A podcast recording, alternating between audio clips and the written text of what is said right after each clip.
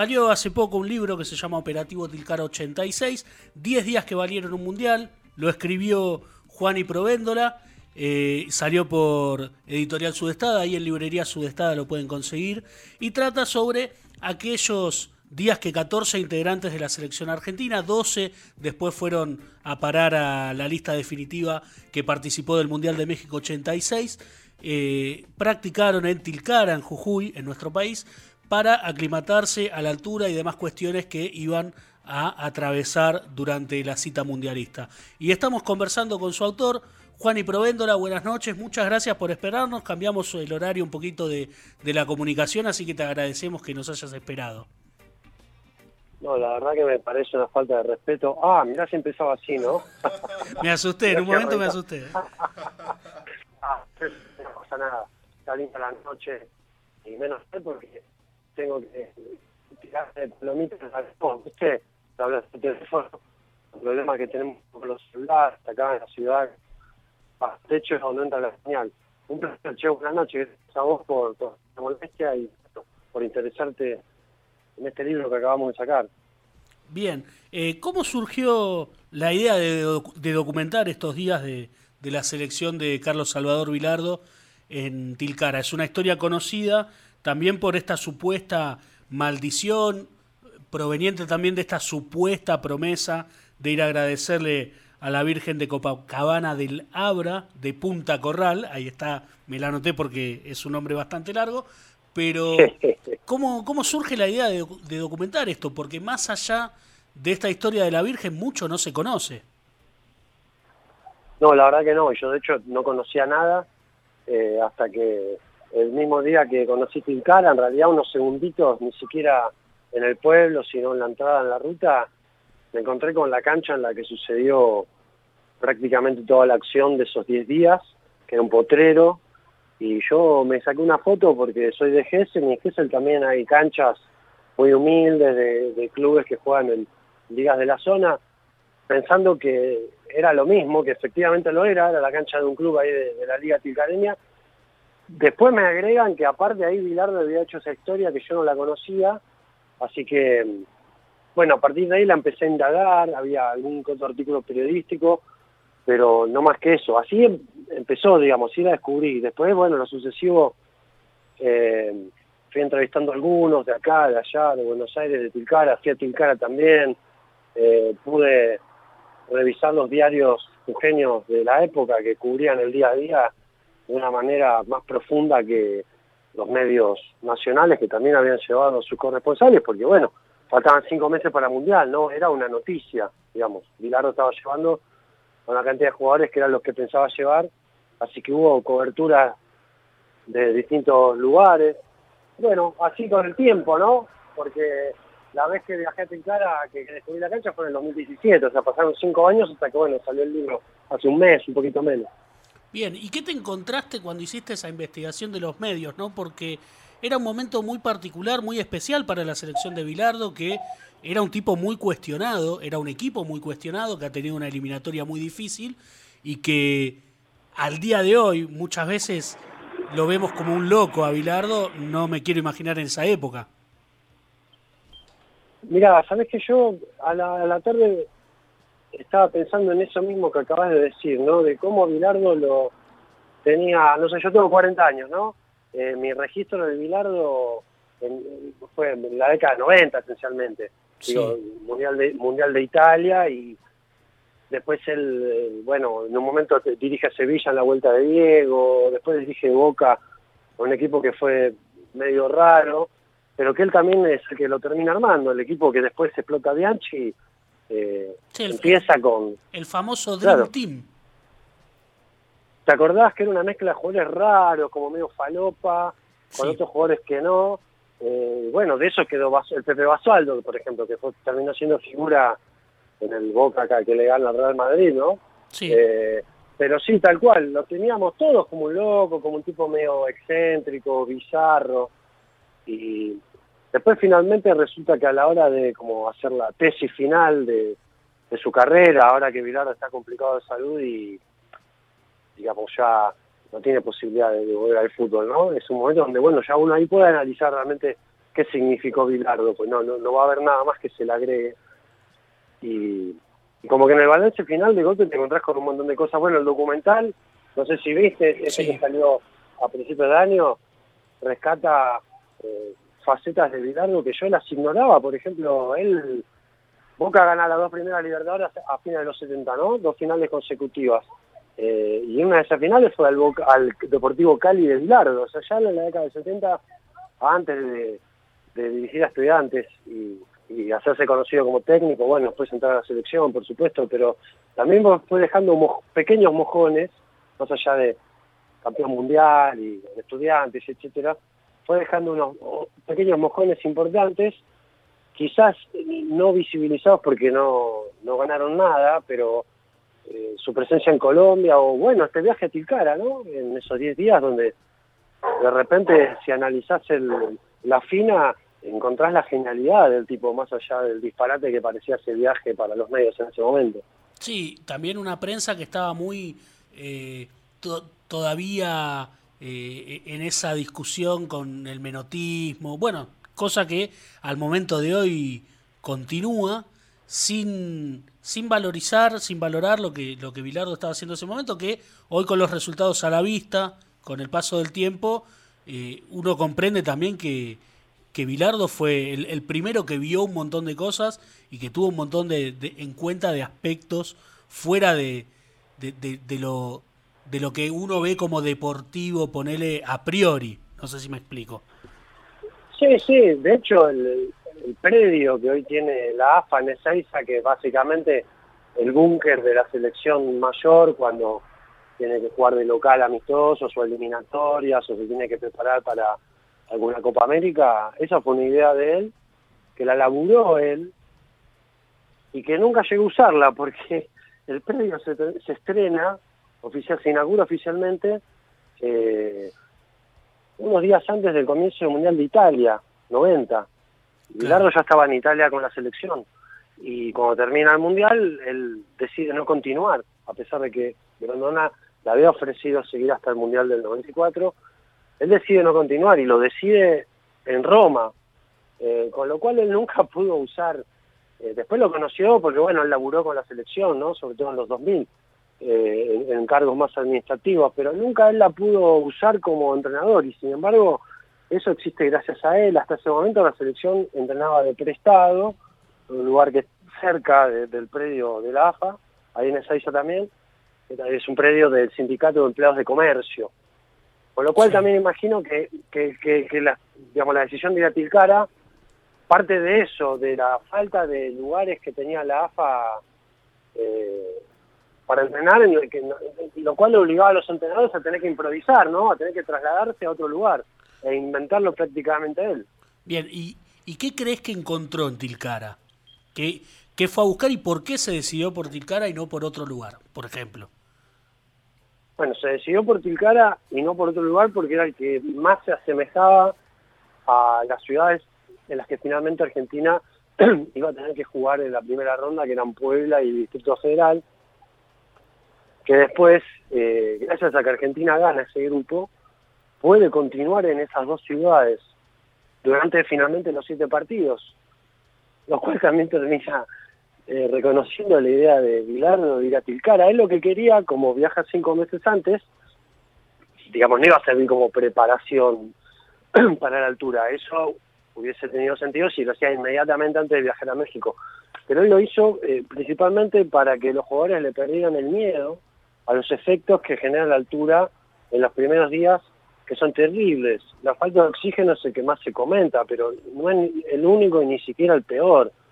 De repente genera taquicardia, te, te agarran unas jaquecas terribles. Eh, cuando te ocurre eso por primera vez, es terrible, sentís que el cuerpo te va a explotar. Entonces Bilardo, me parece a mí que muy inteligentemente, hace la experiencia de Tilcara, que es un lugar eh, con la misma altura que Puebla y Distrito Federal, la misma temperatura, la misma humedad, o, o, sequedad en realidad, lo lleva cinco meses antes para que se enfrenten a ese primer miedo y para que superen ese primer miedo, cosa que cuando eso mismo les ocurriera en México, bueno, sepan que es algo, un malestar que el cuerpo lo tiene dos o tres días, cuatro, y después se acomoda.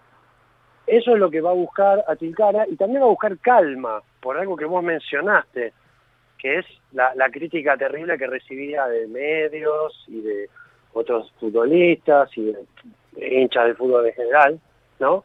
Eh, y Tilcara, ser un lugar más alejado que ahora, poco metáfora, la metáfora es que estaba más lejos que de Buenos Aires que lo que está ahora, porque no era un lugar, un centro turístico como lo es ahora, había menos comunicaciones que ahora, había un solo teléfono de línea en todo Tilcara.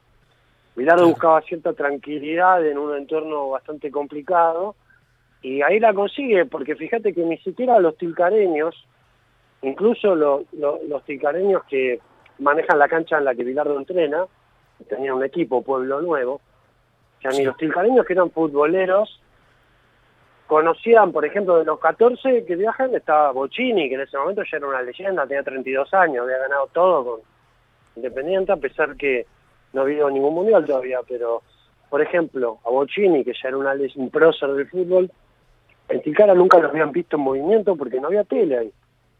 ¿Entendés? Claro. Una cosa increíble. Lo conocían todos de nombre, sabían quién era, Bocini, Independiente, supercampeón, pero la primera vez que lo vieron correr a una pelota, los tilcareños, fue en ese potrero ahí en Tilcara. Entonces, Bilardo buscaba eso, una condición eh, geográfica idéntica a la que iban a vivir en México, con, con los rigores de la altura, y también un entorno tranquilo donde la gente no los denseara, ¿viste? Eh, no los faneara, cosa que terminan consiguiendo, porque los Bilardo, los mismos jugadores reconocen que los si bien conectaron con el pueblo, porque era un pueblo chico, los jugadores cuando no entrenaban salían a pasear, pero que además tuvieron buena onda con, con, la gente del lugar porque era tranquila y no, no, no, no nos asfixiaba, algo que ahora sería imposible, ¿no? Bueno, pensaba justamente en esto, ¿no? Imaginemos hoy a, a Di María intentando entrenar en, en Tilcara. Sería imposible pensar que alguien no supiera quién es o, que no lo haya visto nunca. Claro, sí, totalmente. Y todos esperando con los teléfonos para sacarse selfie, más vale. Eh, es lo que genera esto, ¿no? El fútbol como espectáculo, los jugadores. Eh, pero bueno, sí, eh, también creo que a lo ayudó el, momento, ¿no? A poder hacer eso. Algo que hoy sería muy difícil, digo, los, jugadores en una, para una experiencia así tendrían que estar como una especie de burbuja, ¿no? Un lugar como medio aislado de, de la gente para que no se les tiren encima y bueno, darles última un día de entrenamiento abierto para que vaya al pueblo, pero no podrían ni salir a caminar a la calle, que para esos tipos era importante porque estaban lejos de sus casas, prácticamente incomunicados, porque al haber un solo teléfono en el pueblo tenían que organizarse para hablar en un momento del día, una sola vez, eh, no había tele, o sea que tampoco tenían manera de distraerse, ni obviamente play, nada, no sé, supongo que tendrían mazos de naipes para entretenerse, como había poco para distender la cabeza, después de los entrenamientos, encima era triple turno, entraban, entrenaban tres veces por día, es una cantidad generalmente alta, es un, es triple turno es generalmente en las pretemporadas, que es el momento más intenso de trabajo físico. Claro. Después no existe eso en el día a día porque los jugadores se sofocan. Ahí entrenaban con triple turno y cuando tenían un momento de relajo, eh, finalmente al no tener tele, ni teléfono, ni nada para entretenerse, salían a caminar por el pueblo, eh, con, una manera de, alejarse del lugar en el que estaban siempre. Eh, bueno, eso hoy no lo podrían hacer de ninguna manera, ¿no? No, es claramente la descripción de, de otra época. Sabemos que estuviste presentando el libro en distintos lugares, anduviste por, por el sur de nuestro país, si no me equivoco también estuviste en La Plata.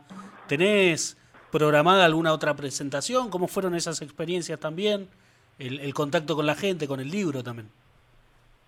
Mirá, estuvo bueno. La primera fue el Bolsón, que en realidad me invitaron a presentar, eh, a hablar de otro libro, que es Rock Politik, que nada que ver con, el tema de Operativo Tilcara, eh, a un instituto de, formación docente para profes de, terciarios, y había 80 personas, todas mujeres. Sí. Porque era un profesorado de mujeres. Eh, y en un momento conté que, acababa de sacar este libro y bueno, se generó ahí toda una curiosidad muy linda alrededor de, esta historia, que está Pilardo por un lado, un entorno raro como Tilcara por el otro, eh, toda la narrativa de México 86, del Mundial 86 dando vueltas, Y encima, bueno, estábamos cerca de un mundial, así que finalmente terminamos hablando más de, de Operativo Tilcara que de los otros libros, un lugar que es un profesorado para mujeres, eh, para terciario, ¿no? O sea, no es el primer lugar al que uno se imagina quizás para presentar un libro de, fútbol y con la especificidad que tiene este. Después en La Plata fue en la Facultad de Periodismo de la Universidad de La Plata, eh, porque el prólogo me lo hizo Gustavo Veiga, que es un colega eh, y amigo, colega de, Página 12, también de la UBA, eh, y él además da clases en, esa facu de periodismo de La Plata, tiene una cátedra que está buenísima, que es Deportes y Derechos Humanos, que también tiene unos 70 alumnos, me invitó a, charlar el libro ahí. Y, digamos, la primera presentación, así como formal, digamos, específica del libro, va a ser el jueves que viene, de vuelta en La Plata, pero abierto al público, no como lo de la Facu, que quizás era más para la gente ahí. El jueves de la semana que viene, a las 6 de la tarde, en la Biblioteca Central de La Plata. No me acuerdo la dirección, pero cerca de Plaza Italia, zona céntrica. Ahí lo que voy a hacer, que no lo pude hacer las veces anteriores, eh, es mostrar, porque tengo un montón de fotos que fui consiguiendo por, revisar eh, diarios de la época y tal, que están buenas mostrarlas, algunas se dieron en el libro, no todas, así que la presentación va a estar un poco sostenida por la proyección de esas imágenes y bueno, eh, hablando encima de ellas, ¿no?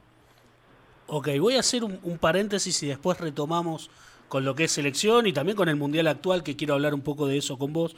Vos mencionaste un libro tuyo recién, que es Rock Politic, que le contamos a la gente que trata sobre el, vínculo, la relación que ha tenido el rock nacional con eh, la política en nuestro país a, nivel histórico.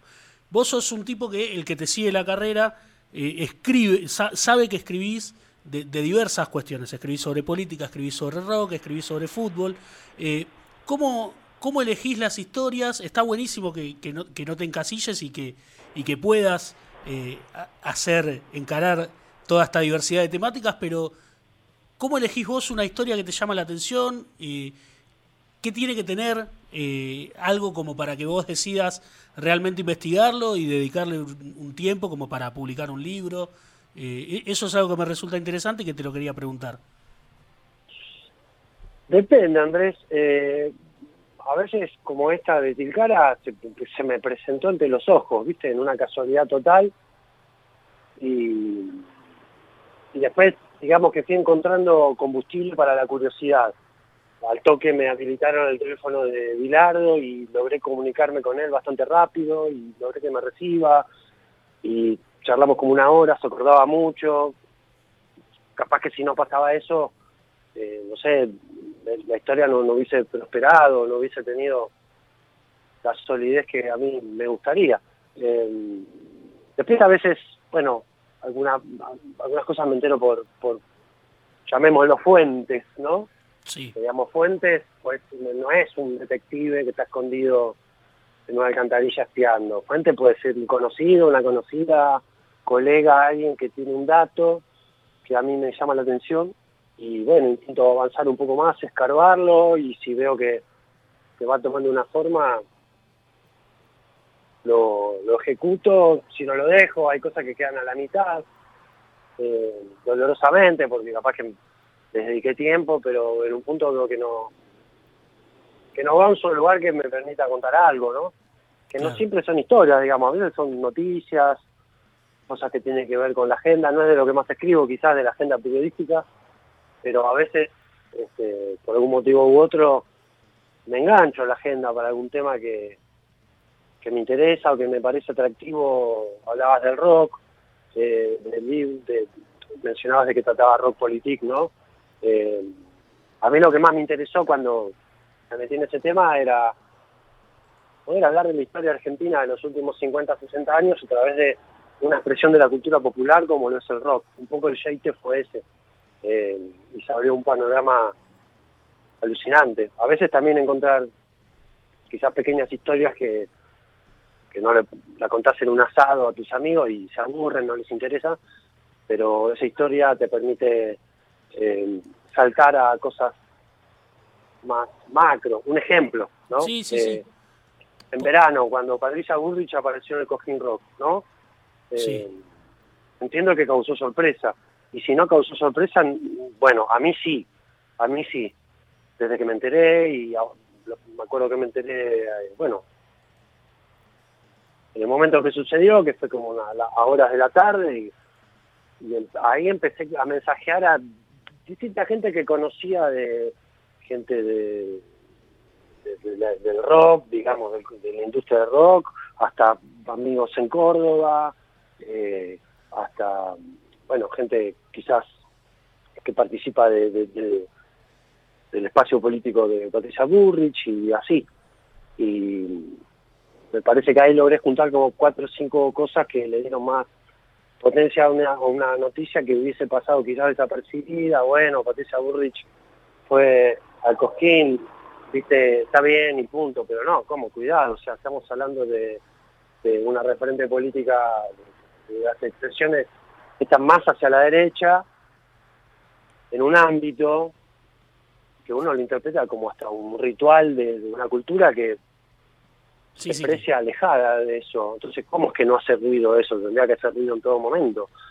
Aparte con los, con los honores, con los honores con los que ella fue recibida por los organizadores del festival, o sea, no es que sacó la entrada y fue entre la gente y sacó una foto, bueno, lo puedo entender, pero la recibió el que organizaba el festival, la, llevaron a recorrer por todos lados y termina sacándose una foto con algo que no, no me acuerdo qué era, si era una remera o qué, de, IPF, porque IPF cumple 100 años. Sí, sí, era una remera de, IPF con el logo del festival. Eh, bueno, ¿ves? Es como Patricia Bullrich, o sea, ella si fuera presidente, creo que detestaría que IPF sea patrimonio nacional o que tenga acciones de Argentina, ¿no? O sea, fíjate todas las discusiones que de repente se generan a partir de una participación que ella o, su entorno la habrá, la habrá convencido de que, ah, viste, Patricia, vamos al Cosquín, que te saca tres fotos, te sirve, no pasa nada, claro. Eh, no, no te va a generar problemas y de repente, bueno, eh, no sé, a mí me generó mirarlas desde ese otro lado. Y esto que vos decías, ¿no? La, forma en que fue recibida con la gente del operativo de seguridad también haciendo fila para, para aplaudirla con, con honores. Eh, sí, sí, la verdad que... Exactamente, es cierto, me había, olvidado de eso que estás diciendo. Sí, claro, tremendo. Fue, fue una imagen eh, muy, muy fuerte y bueno, también eh, la utilización de, de, ciertos espacios que como vos bien decías, muchas veces uno lo relaciona con con, con miradas y pensamientos opuestos a, los que pregonan esos sectores de la política argentina.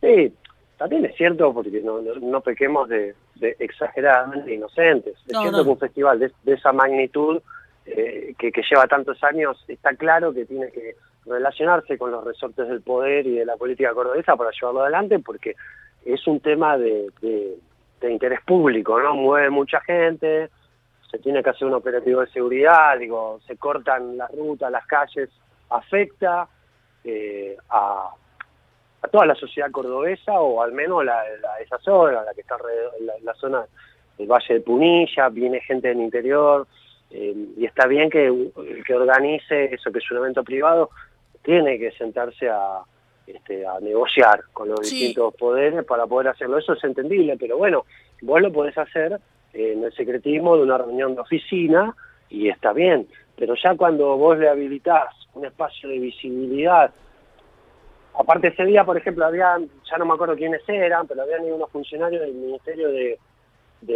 Cultura de la Nación, ¿me entendés? Sí. Y después salieron a decir que a ellos también la organización los recibió de la misma manera, pero la foto que ellos decidieron este, divulgar fue la foto con, Patricia, Bullrich, ¿no? La foto. Podrían haber divulgado las dos fotos, ¿no? Eh, de ahí como que se lava las manos, o sea, podrían haber dicho, bueno, nosotros recibimos a todos. Fenómeno, es entendible. Pero no ocurrió eso. Digamos que hizo ruido, ruidito por tantos lados. Eh, es como cuando te empieza a golpear eh, una pared y empiezas a golpear a ver de dónde sale y viste y suena raro acá, suena raro allá suena raro yo también, acá también. Y bueno, por eso me llamó mucho la atención que esa nota me quedó casi como servida en bandeja porque nadie la había profundizado así. A veces vos querés también avanzar en una historia y 10 tipos la hacen antes que vos, entonces ya pierde un poco la gracia y ni siquiera encontrás la novedad para contar, pero ahí no lo había profundizado nadie. No, es más, yo creo que yo, yo había me, enteré de esa participación, de, esa aparición de Patricia Bullrich en Cosquín eh, por tus redes sociales, básicamente, y leí la nota. Ah, mira vos. Y creo que a partir de ahí empezó a salir en, algunos medios más grandes, que, bueno, de acuerdo también un poco a, la mirada que tenga cada uno, lo enfoca para el lugar que, le conviene, como sucede siempre, ¿no? Sí, sí, sí, bueno, eso, eso yo, la línea editorial de cada medio o los intereses que defiende cada medio. Eh, a esta altura, eh, nada, me parece que ya, ya, lo tenemos claro.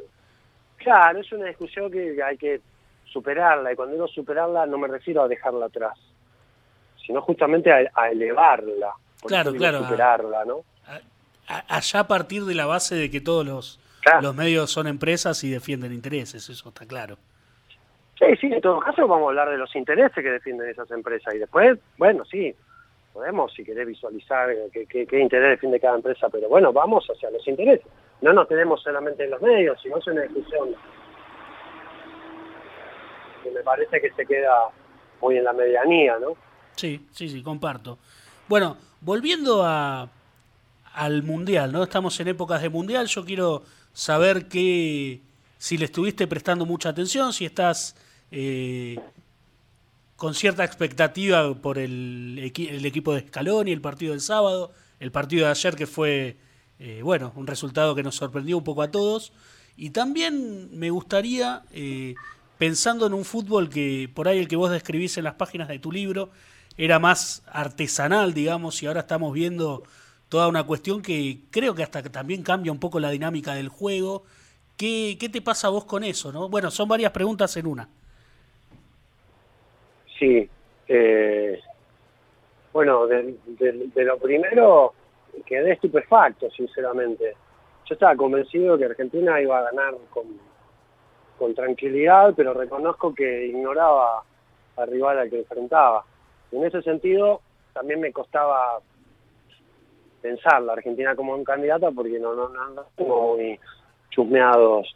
La verdad que los otros equipos, salvo Inglaterra, cuando lo vi un poquito en la Eurocopa pasada, pero eso ya pasó este, un año, un año y medio. Em, sí, me sorprendió y creo que voló todos los papeles, ¿no? De todos. Eh, me hago muchas preguntas, muchas. Por ejemplo, y también un poco influido por, por, esta historia de Tilcara, donde me metí todo lo que pude de lo que era el día a día de, de los que participaron de esto, ¿no? ¿Cómo era? ¿Cómo, cómo iba sus cabezas, su psicología? ¿La pasaban bien? ¿La pasaban mal? ¿Tenían expectativa y fe en ese proyecto y en ese equipo de cara al Mundial o no? Eran pibes, veintipico de años la mayoría. Eh, me pregunto cómo, cómo procesan esas cabezas todo esto que pasó, que fue tremendo. Eh, generó unas reacciones creo que muy desaforadas pero bueno, también es cierto que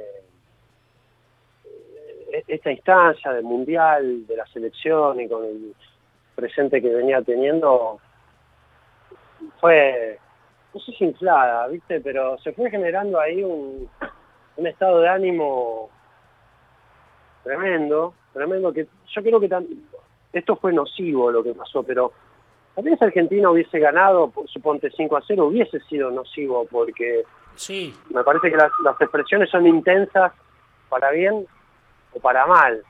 Eh, y ver eso o tomar noción de eso casi que me casi que me sacó de, te diría, de, del mundial y de ya no me imagino, viste que bueno que Argentina le gana a México y después a Polonia y que sigue jugando, no sé, me, me, me rompió un poco ahí la matriz de y, me dio bronca, ¿no? Porque digo, la puta que los parió, no podemos finalmente ni disfrutar un, qué sé yo, un, evento.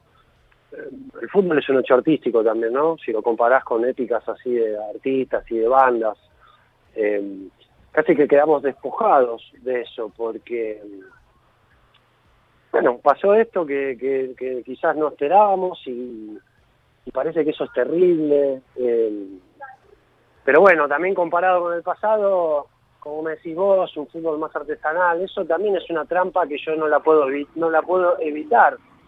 No la puedo evitar, la comparación es tan tremenda y no solo la selección, yo soy equipo de yo soy hincha de un equipo de, la B, que es defensor del Belgrano. Eh, que, estuvo cerca del ascenso. Tuvo un buen papel. en tuvo un buen papel en el reducido, llegó, llegó bastante lejos. Sí, tuvo un buen papel en reducido con lindos resultados. Después tuvo un año que fue bastante mediocre, digamos, ¿no? Una categoría que hay casi 40 equipos. Bueno, en la primera hay casi 20. O sea, hay una distorsión tremenda de todas las cosas vamos, ver a Boca o River hoy es un embole. Tienes que ser muy fanático, ¿me entendés? Eh, qué sé yo, eh, hace 20 años yo podía ver, eh, 20, 25 años, no sé, River de, Ramón Díaz, ¿me entendés? Y yo simpatizó con Boca, quería que perdiera, pero hasta había un cierto regusto en verlo.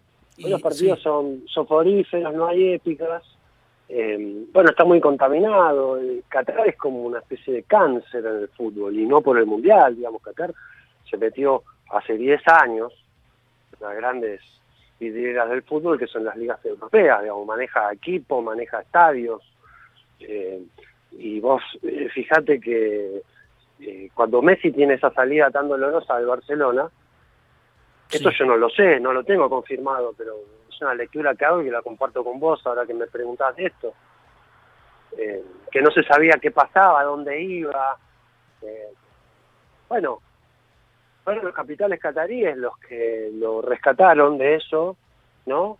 Y lo blindaron, eh, lo llevaron a un equipo que ellos manejan, que es el PSG, con cierta comodidad para él y su familia, casi que le arman todo para él, porque bueno, era la gran estrella del Mundial que se esperaba para el Mundial de Qatar en todo sentido, digamos, genera un montón de ganancias en concepto de publicidad, en concepto de que Messi esté. Tan solo que Messi esté en el Mundial de Qatar le permite a, a Qatar ganar mucho más dinero del que ganaría o el que generaría ese Mundial en ausencia de Messi. Entonces, fíjate ahí cómo empezás a ver más la fina, ¿no? De esta cuestión. Eh, es un salen como a rescatar. Es un poco lo que decíamos nosotros al principio también, de que, eh, al principio del programa, digo, de que es el mundial que más ingresos ha generado y que ni siquiera necesita por ahí agotar las entradas de un partido de fútbol. Nosotros hasta ahora estamos viendo partidos en los que eh, una, buena, una buena cantidad... Una semi vacía. Sí, hoy jugó España, que es candidato para algunos a un 50-60% de capacidad.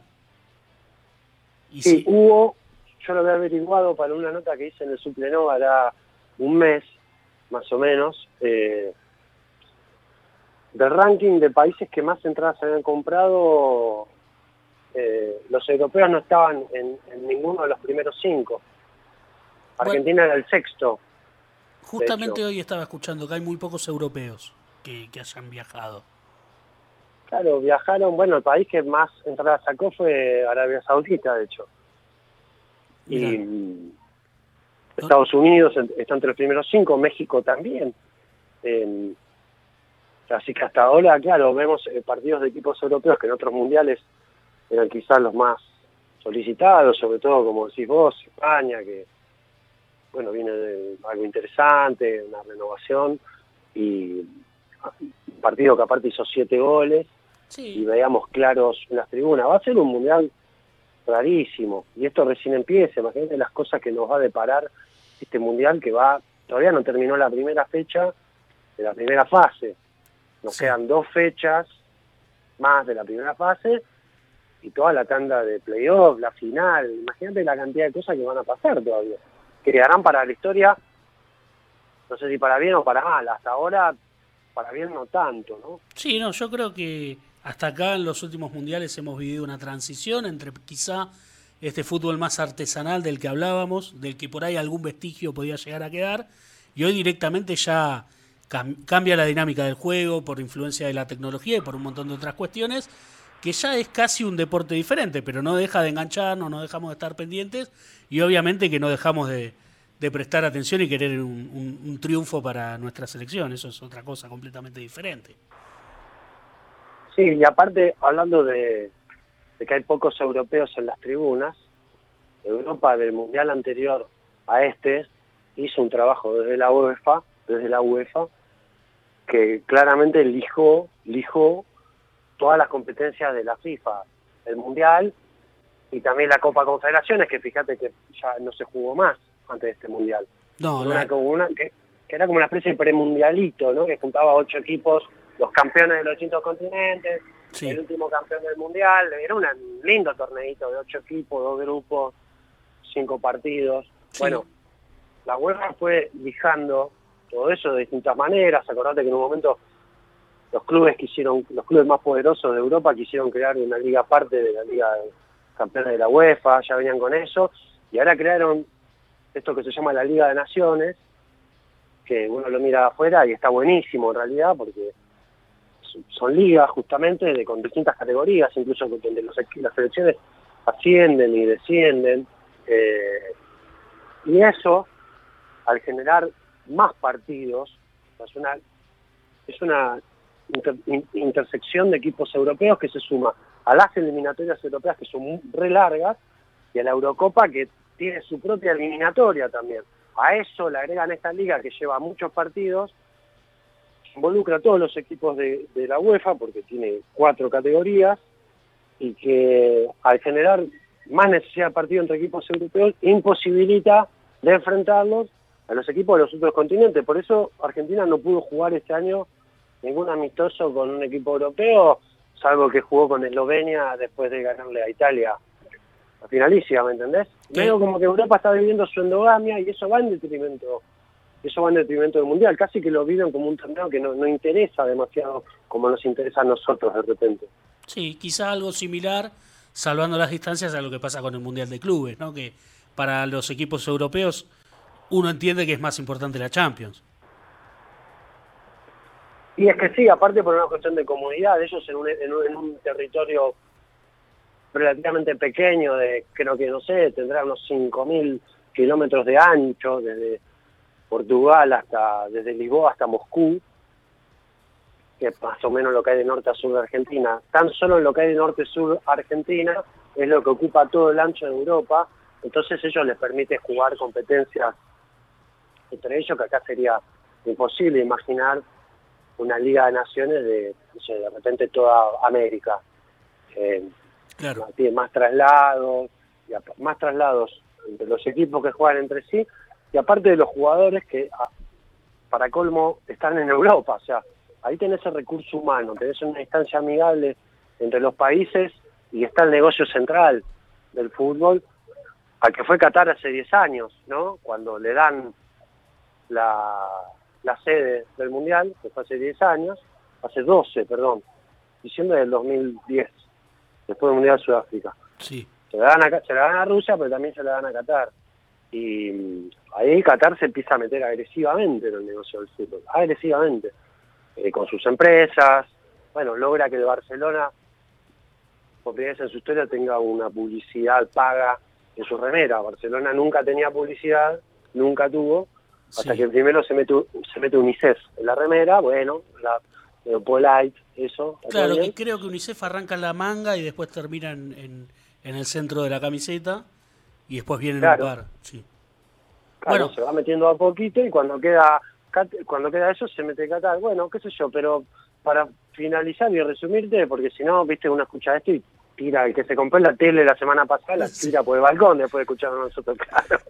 El que se puso bueno, el que se puso Flow, la tira de siempre porque Flow anda pésimo, pero bueno, no, está bien, yo miro los partidos con ilusión, igual Andrés, eh, no es que me paro y miro, no, no, qué horror. Bueno. Yo también, eh, yo te comprendo y, pienso bastante parecido a vos, y, me engancho y lo sufro y quiero que gane Argentina y, y está buenísimo, si ganamos y festejamos, eso son cosas diferentes. Olvídate, por supuesto.